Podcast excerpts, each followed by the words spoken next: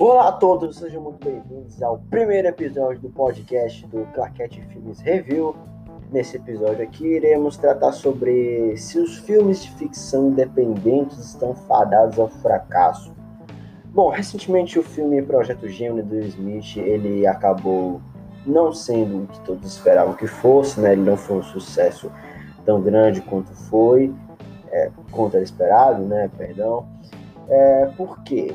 Porque antigamente você vê os filmes do Smith de ficção científica, eles faziam muito sucesso, tipo Independence Day fez muito sucesso, é clássico.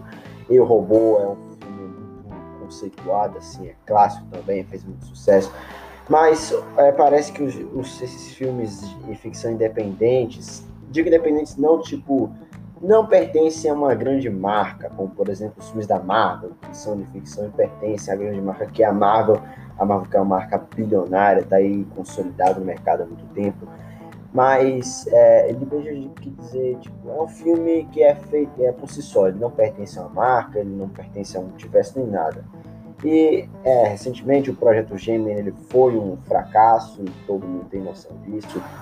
Mas será que esses filmes que não pertencem a uma grande marca estão fadados ao fracasso? Porque é, ultimamente, né, o que tem dado muito lucro, muita visibilidade, são os filmes dos Vingadores. Os filmes de ficção mais badalados no momento são os filmes dos Vingadores. Os filmes da Liga da Justiça, por mais que muitos contestam a qualidade deles, se eles são bons ou não, mas não pode deixar de dizer que foi um grande sucesso comercial, gerou dinheiro para a Warner. Então, eu queria dizer isso. Eu acho que Sim, acho que o povo está menos interessado em produções isoladas, independentes de uma grande marca. O povo está preferindo só ficar vendo filme é, que pertence a uma grande marca, como por exemplo a DC, a Warner. Tanto que tem muita empresa que está começando a ir por esse caminho, está começando a ir pegar nessa maré que a Marvel fez com os seus filmes adaptados. Por exemplo, recentemente eu vi dizer que a própria Mattel, que tinha aqueles filminhos do Hot Wheels, da Barbie está começando a investir nisso, nessa coisa do universo compartilhado, porque quer queira ou quer não, está sendo mais rentável a, apostar nisso. Tanto para os produtores quanto para os atores que estão recebendo é, cachês milionários aí para eles. É, por mais que você possa afirmar que esses filmes estão dando visibilidade, estão dando muito dinheiro, muito marketing, muita gente está preferir assistir que assistir uma produção é, tecnicamente dependente, por assim dizer, mas pode ser que esteja matando um pouco do cinema, porque é, a marca está se tornando mais importante que o próprio filme, é, por assim dizer. Por exemplo, o Projeto Gemini tem, é um filme com uma ideia muito boa, é um filme que eu, quando assisti, particularmente gostei. É um filme que cumpre sua proposta, ele diverte, ele vai te entreter por, pelas duas horas de duração que ele tem, mas apesar dele ter esses pontos positivos, uma ideia bacana, é, a possibilidade de gerar uma sequência bacana, é, um, efeitos especiais bacanas, um roteiro bacana, ele é um filme bacana no geral, ele não teve o devido valor que ele tem, que ele merece, porque ele não pertence a uma grande marca. Eu acho que a marca está se tornando mais importante que os, que os filmes em si que a pessoa tá perguntando, vai, daqui a alguns anos vai ser assim, tipo, ah, bora assistir filme e tal. Ah, de que é, ele é do que? Da Marvel, DC? É, é, o que que ele é? Ah, ele não é nenhum, ah, então não vou assistir. Entendeu? Acho que isso pode acontecer.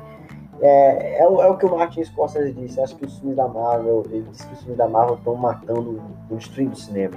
Eu, eu não eu concordo em partes, eu acho que tipo, estão virando uns tubarões, né, um, um fogo compressor, e se você lançar um filme no mesmo mês que vai lançar o filme da Marvel, pode considerar já um fracasso, porque esses filmes realmente eles lotam bilheteria, como aconteceu ano passado com Vingadores e é, Ultimato.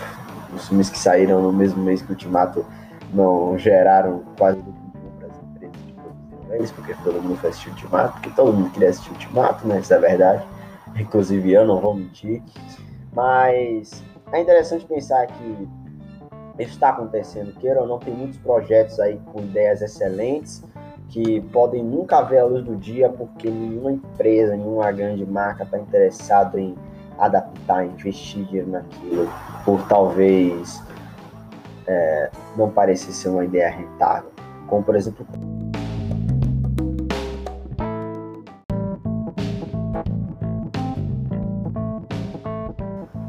O próprio Matrix 4, é, não colocando ele como exemplo aqui, desculpa a palavra, mas o Matrix, o próximo filme do Matrix, há um risco dele não dele ser um fracasso, porque, como você sabe, Matrix, apesar de pertencer ao Warner, ele não, ele não pertence ao selo DC, não pertence ao selo Marvel, ele não pertence à Disney, não pertence a nada. Ele é um filme que ele tá, ele trabalha por si só.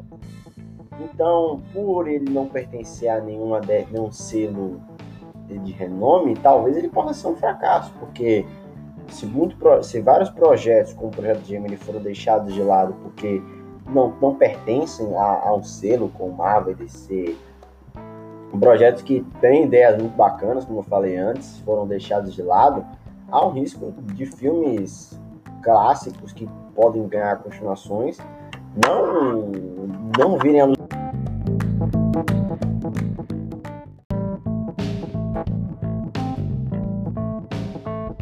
Esses projetos podem nunca ver a luz do dia porque não pertencem a grandes selos. Podem até é, a, chegar a acontecer, mas serem fracassos e não gerar sequência, ou seja, acabando com a franquia Prey.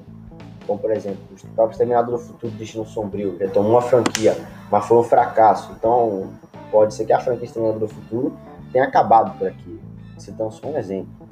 No mais, é isso. Muito obrigado por ter escutado até aqui. Eu agradeço imensamente e nos vemos no próximo podcast.